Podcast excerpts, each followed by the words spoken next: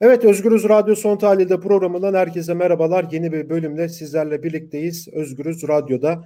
E, bugünkü konumuz Hakların Demokratik Partisi önceki dönem eş başkanı ve milletvekili e, Sezai Temelli. Sezai Bey hoş geldiniz. Hoş buldum. İyi yayınlar diliyorum. Teşekkür ederim. Evet e, Demokratik Toplum Kongresi yani DTK eş başkanı Leyla Güven'in örgüt üyesi olmak ve örgüt propagandası yapmak gerekçesiyle yargılandığı davanın 10. duruşması e, bugün Diyarbakır 9. Ağır Ceza Mahkemesi'nde görüldü. Duruşmada avukatların ek süre talebini reddeden mahkeme heyeti Leyla Güven'e 22 yıl 3 ay hapis cezası vererek de tutuklama kararı çıkarttı. İlk olarak bu sıcak gelişmeyle başlayalım Sezai Bey. Nasıl değerlendiriyorsunuz bu kararı? Ee, bu kararla beraber e, bir kez daha yargı konusundaki e, tablo netleşmiş oldu. Bir kez daha çok daha sarı hale gelmiş oldu. Bu yargı talimatlı bir yargı. Ee, dolayısıyla e, Leyla Güven, Leyla Güven'e gelene kadar gözaltına alınan, tutuklanan bütün arkadaşlarımıza yönelik yargının adeta iktidarın talimatıyla hareket ettiği çok açıktır. bu kararda da aynı şeyi bir kez daha e, görmüş oluyoruz. Çünkü e, avukatların e, süre uzatımına dair taleplerini bile e, reddeden, apar topar bir karar veren, e, bir e, telaşla hareket eden e, bir yargı var. E, bu talimatın kaynaklarının ne olduğunu da çok iyi biliyoruz. E, neden böyle bir telaşla e, bir kararın alınmasının e, arka planının da ne olduğunu biliyoruz. E, özellikle e, Leyla Güven'e e, bugün e, açıklanan, e, verilen karara baktığımızda örgüt üyesi olmak deniyor, örgüt propagandası yapmak deniyor. E, Leyla Güven'in suçlandığı örgüt e, Demokratik Toplum Kongresi. Demokratik Toplum Kongresi e, bir süre önce e, devletin en üst makamlarınca e, meclis tarafından muhatap alınan, hatta demokratik bir anayasa yapma konusunda görüşlerine başvurulan, e, birinci elden muhatapken bugün e, bir suç örgütüymüş gibi e, suçlanarak e, kamuoyunda bir algı e, yönetimiyle e, bir e, propagandayla e, psikolojik savaş e, dediğimiz taktiklerle DTK adeta bir suç örgütü gibi addedilip e, ve kongrenin eş sözcüsü e, Sayın Leyla Güven'e de bu ceza veriliyor. E, dediğim gibi Türkiye'de bugün iktidarın e, ısrarla sürdürdüğü Kürt düşmanlığı ve ısrarla sürdürdüğü savaş ve şiddet politikalarının e, bir yansımasıdır. Bütün bu kararlar, bütün bu yaptırımlar. E, bu süreçte son 5-6 yıldır bütün yaşadıklarımızı aynı çerçeveden okumak gerekiyor. Yani sadece bir Leyla Güven kararına bakarak e, anlamak da zor. Ama e, bu tür gelişmeleri yani geriden 6 yıl boyunca olan bütün gelişmelere baktığımızda e, farklı bir şey ile karşılaşma umudumuz e, aslında e, kalmadı. Yani bu iktidardan e, farklı bir şey e, beklemenin e, mümkün olmadığı da ortaya çıkıyor. Adeta e, bu 6 yıl boyunca çöktürme planı benim için aslında en temel referans tarih. Çöktürme planından bugüne kadar AKP eliyle, Erdoğan eliyle, bu rejim eliyle aslında Kürt düşmanlığı e, her yeri kaplıyor, herkesi hedefine koyuyor ve tabii beraberinde şunu da getiriyor. Bugün Leyla Güven'i e, tutuklayan yargı aslında Türkiye'ye, tüm Türkiye halklarına, tüm Türkiye toplumuna şu mesajı da veriyor. E, bu ülkede bir hukuk devleti yok. Bu ülkede bir hukuk yok. Böyle bir beklentiniz olmasın. Bu ülkede bir saray rejimi var ve sarayın e, bir aparatı haline dönüşmüş bir yargı var. Yani bugün Leyla Güven'in e, tutuklanması bu Kürt mahallesine dair bir sorundur değil. Bu konuya dönüp bakmayan, bu konuyla ilgili bugün kendi gündemine bir satır bir şey yazmayanlar şunu bilsin ki aslında bugün bütün ülkede e, aslında e, hukukun e, tükenmişliğinin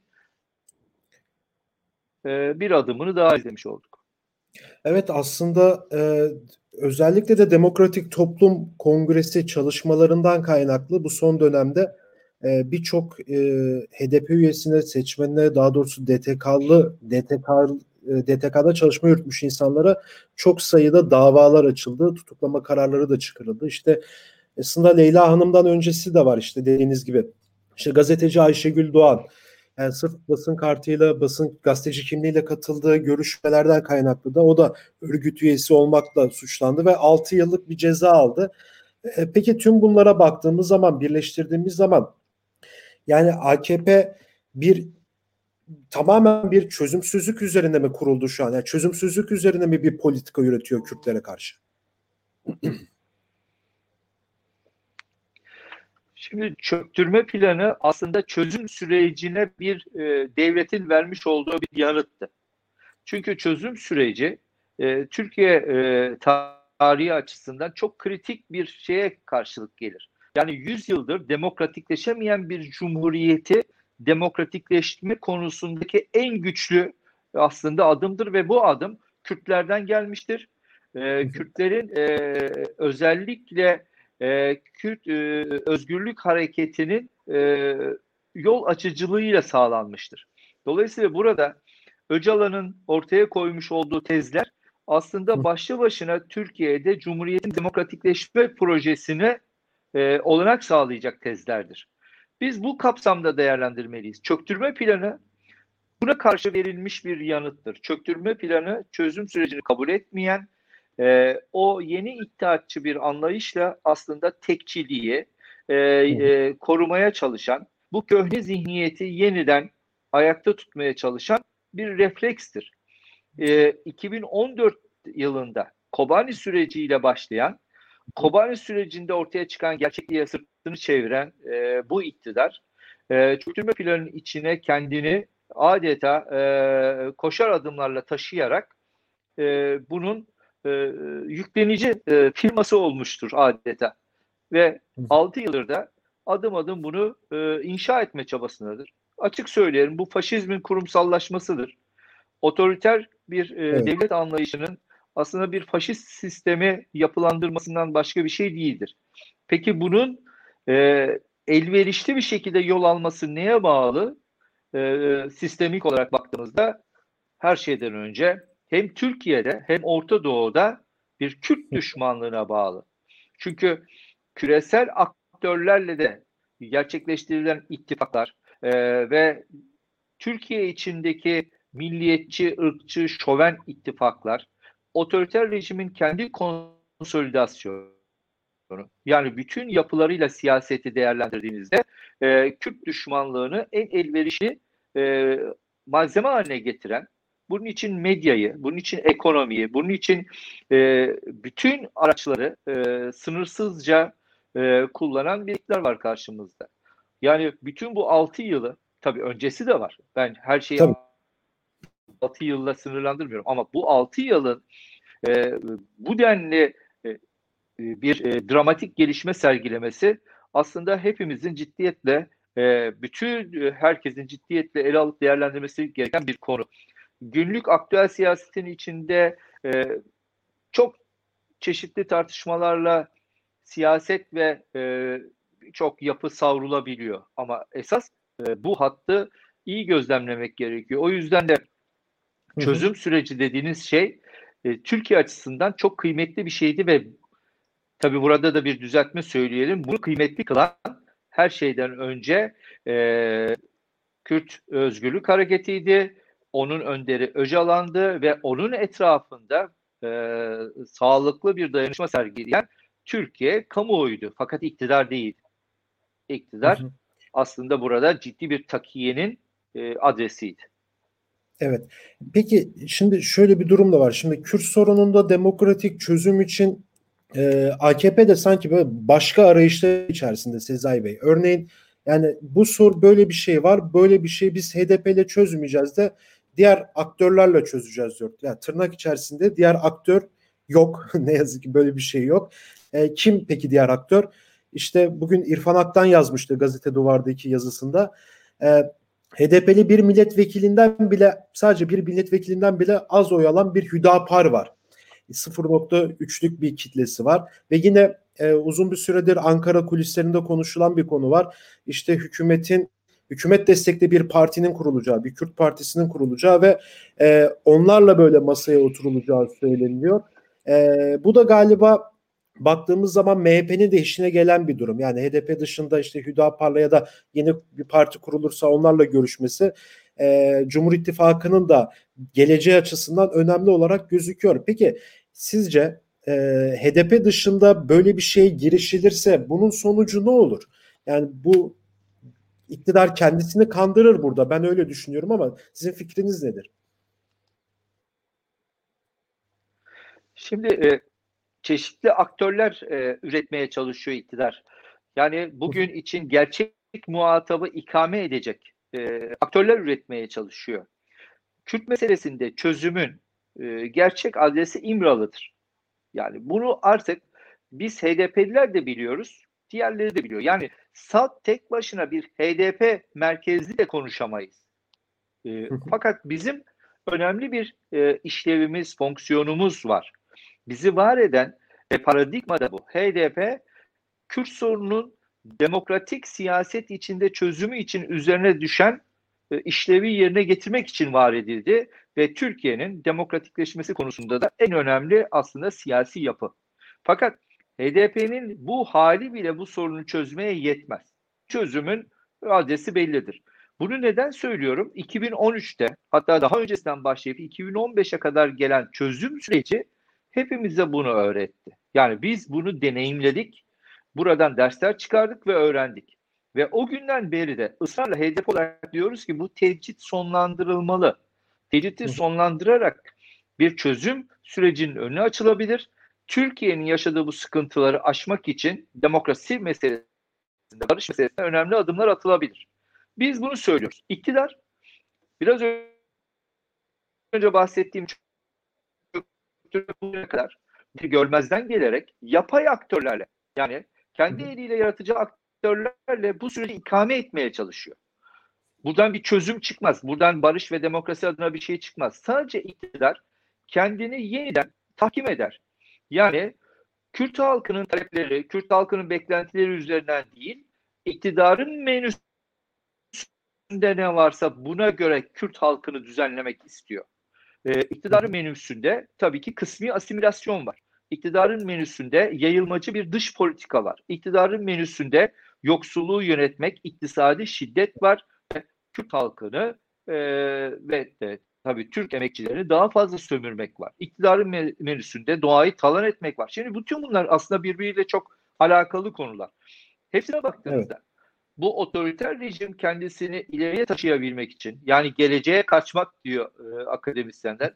Geleceğe evet. kaçmak için bu süreci e, idare edebilecek, yönetebilecek tırnak içinde bu yapay aktörlere ihtiyaç duyuyor. Yani HDP'yi e, kriminalize eden, suçlayan, ötekileştiren, nefret söylemiyle mahkum eden, çözüm sürecini unutturmaya çalışan, hafızayı silmeye çalışan iktidar e, bunun dışında Kürtlere ki Bahçeli bunu söylediği için söyleyeceğim. Yeniden Kürt kardeşlerimiz demagojisiyle yaklaşıp e, onların e, aklını çelmeye çalışacak. Siyah şeyi e, yöntemi bu. Bu mümkün mü? Tabii ki mümkün değil. Yani bu bundan 10 sene önce mümkün olmadı. 5 sene önce mümkün olmadı. Bu süreçte yaşananlar, e, bu süreçte deneyimlenenlerden sonra e, artık bunun bir karşılığının olmadığını herkes anlamalı. Peki iktidar niye anlamıyor? İktidar neden bunda ısrar ediyor?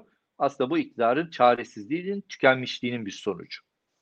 Yani aslında politikalarının darlaşmasının bir sonucu olarak yorumlayabiliriz net bir şekilde. Kesinlikle. Peki şimdi bir tane kulis bilgi var Sezai Bey.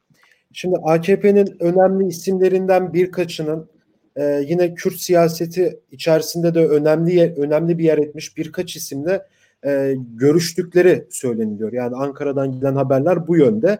E, bu görüşmeler e, yaklaşık 10-15 gün önce kalmış. Yani görüşmeler bitmiş.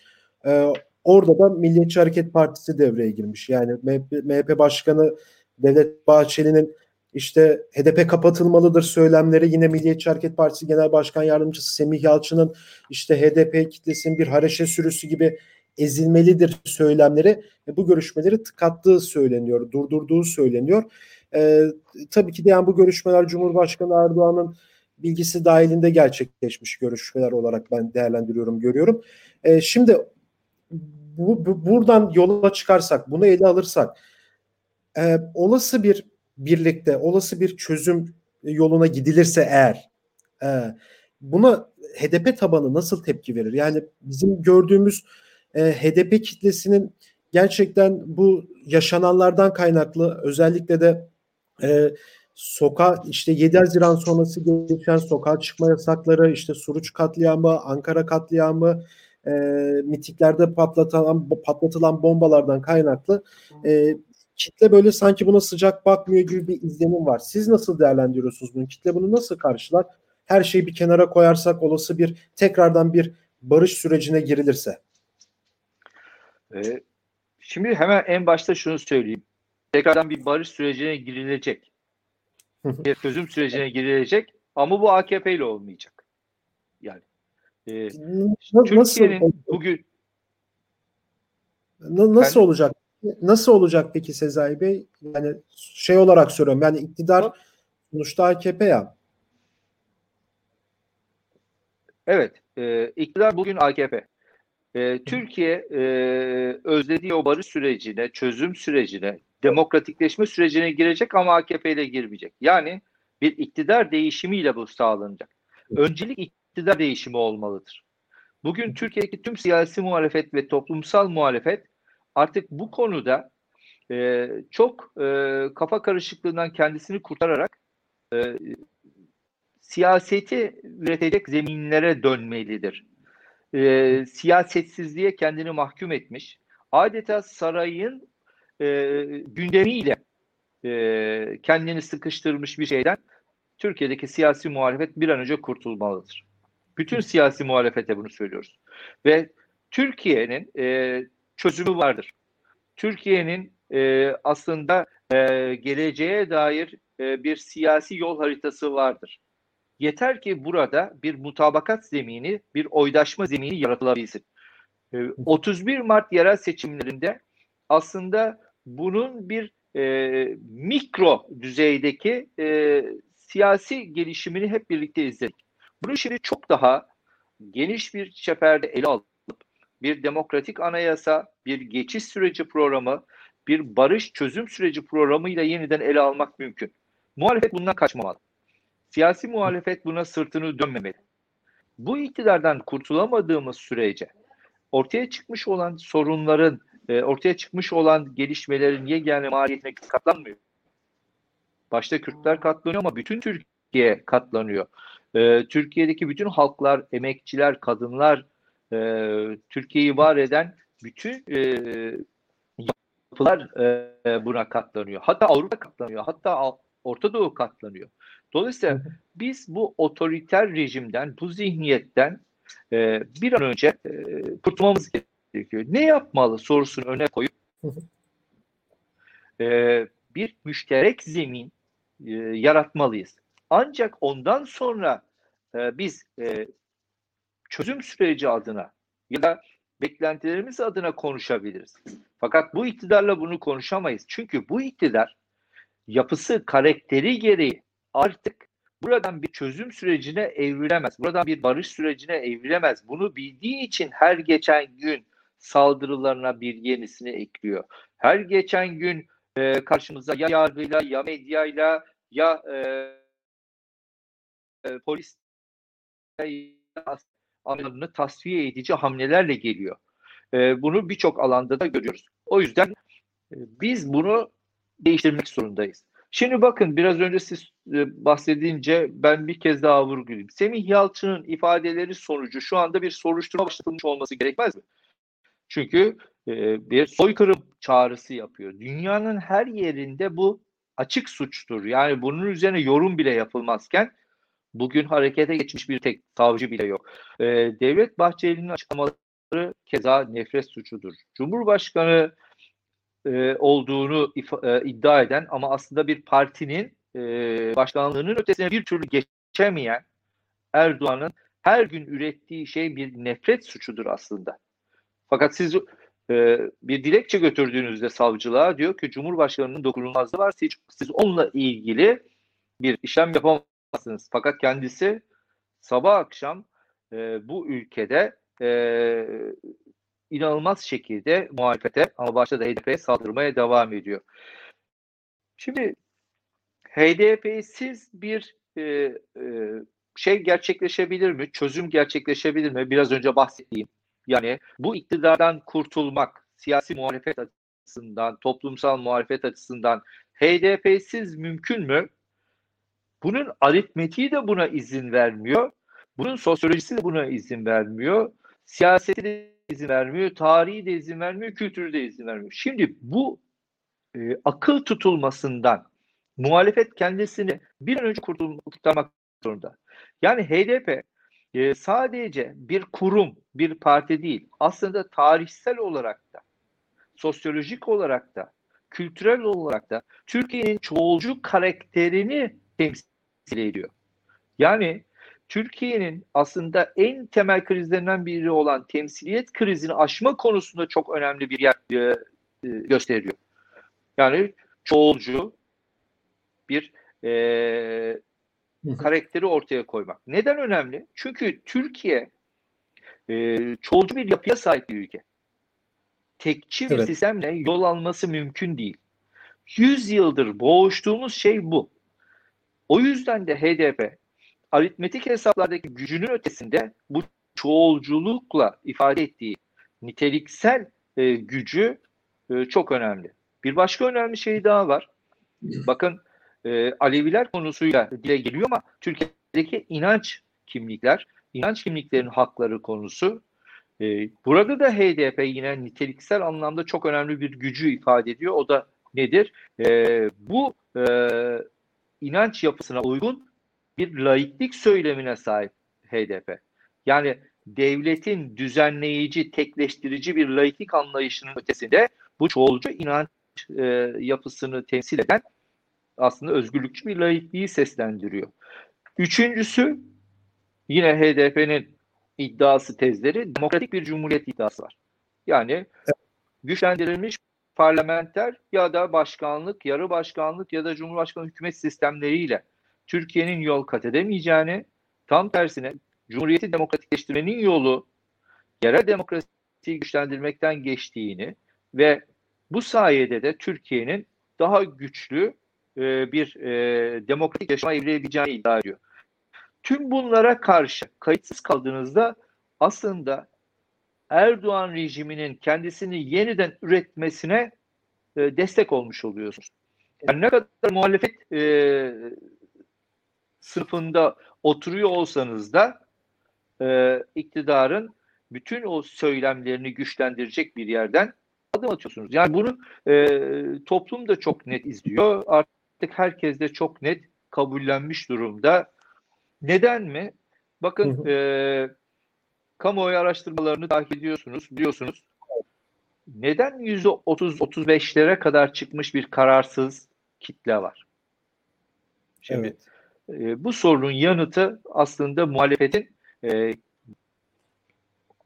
sahici, gerçekçi bir siyaset üretiminden yoksun olmasında saklıdır diye düşünüyorum.